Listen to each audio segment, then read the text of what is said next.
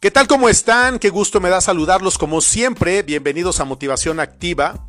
Yo soy Gustavo Goñi y el día de hoy quiero que hablemos acerca de la gracia de Dios. ¿Cuántas veces hemos escuchado esta expresión? Quizás muchas o quizás pocas, pero lo cierto es que depende en voz de quién escuches tú esta frase, en la interpretación que le das. Si lo oyes en voz de tu abuela o de un sacerdote o de alguien que tú aprecias mucho, te causa respeto. Pero si lo escuchas en voz de alguien que tiene su vida de cabeza y que lo que menos es un modelo o un dechado de virtudes, la verdad te suena como hueco. Inclusive es cuando nosotros decimos que es una gente obstinada, radical y no sé cuántas cosas más. Lo estoy diciendo de manera muy elegante porque se puede expresar de formas eh, mucho más peyorativas.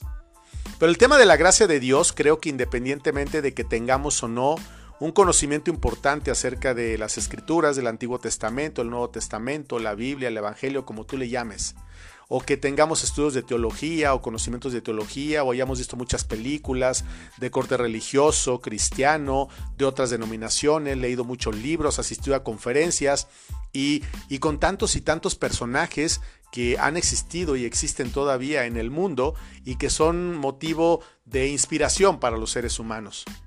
La verdad de las cosas es que todo lo que es bueno para el mundo, para el ser humano, para el fortalecimiento, el crecimiento, el desarrollo de los valores de la integración del ser humano, pues siempre será bienvenido. Pero lo cierto es que también han salido muchas denominaciones nuevas o religiones nuevas o circunstancias diferentes que de pronto nos quieren vender cosas que a lo mejor no son las adecuadas cosas que son como espejitos, que son como oro falso y que nosotros caemos en todo ello. Dicen que cada quien habla de la feria como le va, y es cierto, cada quien habla de la feria como le va, y de igual forma cada quien se expresa de Dios de acuerdo a la relación personal que tiene con Él. Yo hace de 12 años hacia atrás, pues mi relación con Dios era nula, sabía que existía, pero lo veía más como un personaje histórico, me llamaban la atención las películas, inclusive podía yo enfrentarme en discusiones eh, con personas que negaban a Dios, porque sí lo defendía, pero la verdad es que yo no sabía cómo defenderlo porque no lo conocía. Es como defender a un padre ficticio o a un hijo ficticio. Tienes que tener a tu padre para saber lo que es tener un padre, o a tu madre o un hijo para saber lo que, lo que eso significa. Entonces, cuando tú logras tener una relación personal con Dios, más cercana, menos cercana, con mayor conocimiento, con menor conocimiento, te da una perspectiva diferente del significado que tiene. Pero verdaderamente tú conoces a Dios cuando te quiebras, cuando te rompes, cuando te rompen o te quiebran terceras personas y entonces te encuentras en el suelo, en el piso y caído. Cuando ya no hay nadie a quien pedirle ayuda, a quien extenderle la mano. Y no me refiero solamente a que te den algo de comer o que te presten dinero, que te ayuden a poner un negocio o qué sé yo. Esas cosas, digamos que son muy cotidianas en el mundo, son muy mundanas, son muy del mundo. Me refiero cuando te sientes totalmente perdido, que no confías ni en ti mismo, ni en tu sombra, ni en absolutamente nadie, a pesar de que la gente te quiera ayudar o te trate bien, tú dices es que yo no puedo porque necesito una ayuda que no está a mi alcance, no la estoy viendo a mi alrededor y volteas hacia arriba, levantas tu mano y clamas a Dios. Es justo en ese momento cuando puedes tener tú un clic con Dios para que pueda iniciar tu encuentro personal con Jesús. ¿Por qué con Jesús? Porque Jesús te lleva al Padre, el Padre te trajo al Hijo y ellos mantienen, o, mejor dicho, comparten al mismo Espíritu, que es el Espíritu Santo, y unas cosas que todavía me cuesta mucho trabajo entender, pero que he logrado más o menos asimilarlas. Yo creo que hasta que me muera y si Dios me ve con gracia y me lleva al cielo después de que purgue mi condena en el purgatorio, podré decir, ah, pues ya entendí, y a lo mejor ni siquiera así porque el verdadero poder y la divinidad de Dios yo creo que está reservada para muy, muy, muy contadas personas y pues no creo que yo sea uno de ellos. Ojalá que sí, pero por lo pronto, con los criterios que me manejo, seguramente no, estoy muy lejos y soy el último de la fila. Si tú ves una fila muy larga para entrar al cielo, el último seguramente soy yo. Y va llegando uno, me paso para atrás, llega otro, me paso para atrás, porque así me siento. Estoy muy lejos, muy, muy lejos de ser lo que seguramente Dios quiere que sea. Y fíjate qué curioso, ¿Sabes qué es lo que Dios quiere? El único requisito que nos pone Dios, la gracia de Dios, el único requisito que nos pone es el amor. Nada más. Tu falta, mi falta, la falta de enfrente, de tu vecina, de tu suegro, de tu suegra, de tu peor enemiga, de, ¿sabes?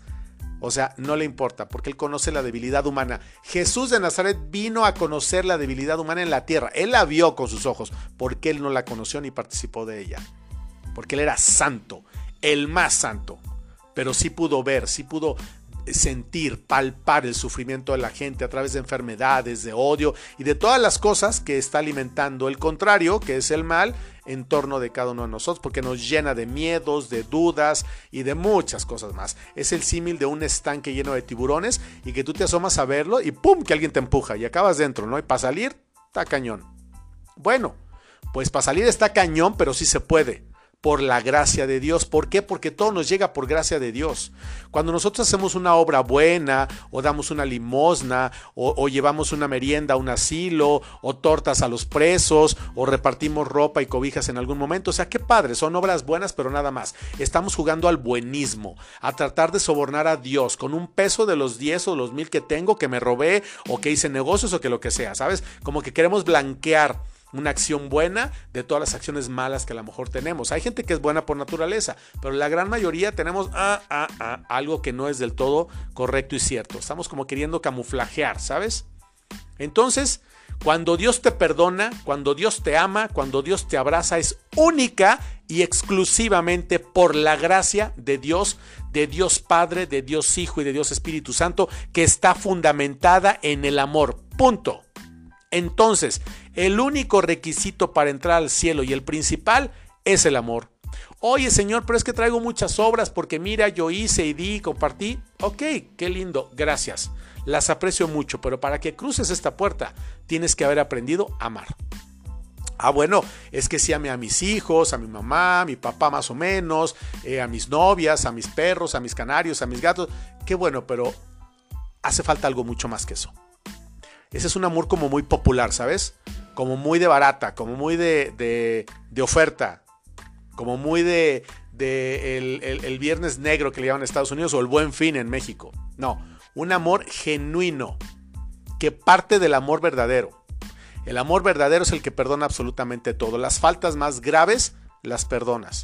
Ojo, el hecho que perdones no quiere decir que estés obligado a convivir con ellos. Simplemente decir, ok, ya no me va a hacer más daño, lo suelto, lo libero, porque lo amo, porque lo reconozco como mi hermano, como mi hermana. Seguramente todo lo que ha hecho en mi contra ha sido por las heridas emocionales que trae, lo que no ha tratado, lo que no ha podido superar. Está bien, perdono, pero no conviene que yo esté cerca de esta persona, a lo mejor es retirarme.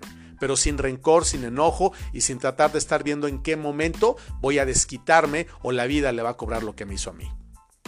Eso no es ni cristiano, ni es humano, ni entra en la parte del sentido común. Podríamos dejar afuera aquí el tema religioso. Es una, una cuestión de una lógica humana.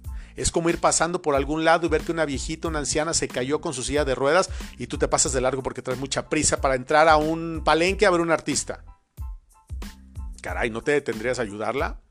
¿Qué tal que fuera tu abuela o tu mamá? O la mamá de alguien que tú quieres mucho, o el hermano de alguien que tú quieres mucho. Hoy por hoy, todo el mundo ve videos de perros rescatados y de gatos y todo, y yo soy el primero que lo celebra porque yo soy pro animal.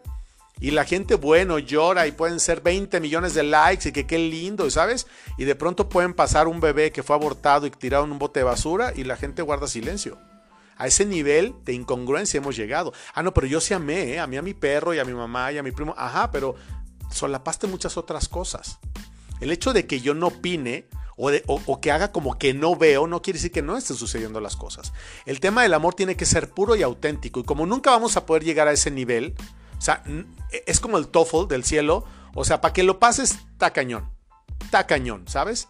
Tienes que estudiar mucho y tienes que prepararte mucho. Pero más que un tema de conocimiento, es un tema de sentimiento. A Dios le interesa que sintamos bonito, que amemos de verdad que perdonemos de verdad, lo dice de manera muy clara. De nada sirve que tú quieras a la gente que te quiere. No, eso no.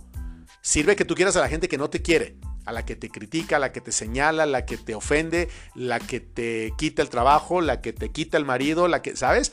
Ay, Dios mío, pero es que como que no es justo, ¿no? ¿Por qué quieres que nosotros sí amemos a toda la gente mala y la gente mala sigue siendo mala?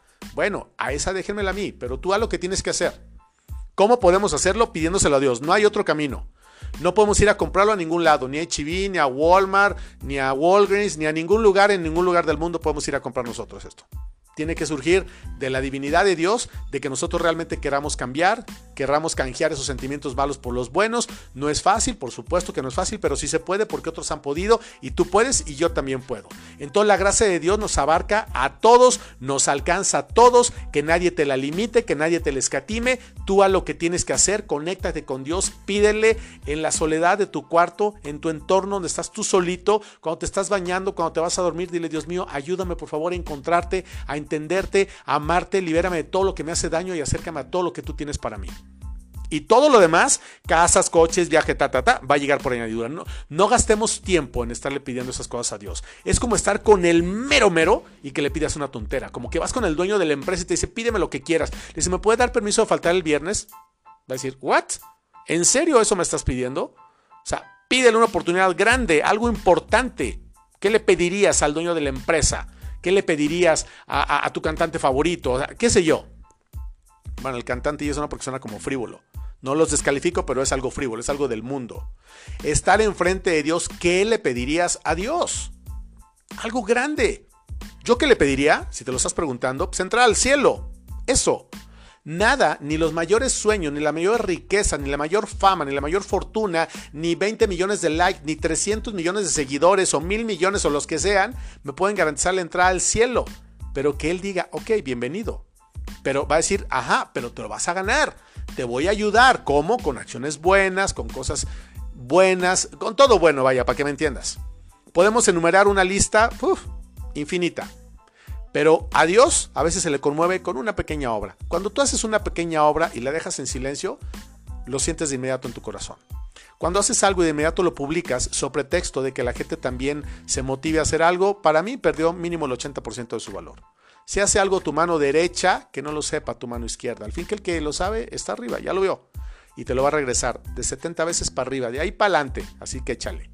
No tengas miedo a dar, no tengas miedo a gastar, no tengas miedo a compartir, no tengas miedo a perdonar y no tengas miedo a dar. Porque en la medida que tú das es en la misma proporción que vas a recibir, pero con una porción mucho más generosa. ¿Y sabes por qué? Porque viene de Dios. Y a Dios no le gana nadie. Yo soy Gustavo Goñi, paz y bien para todos ustedes siempre.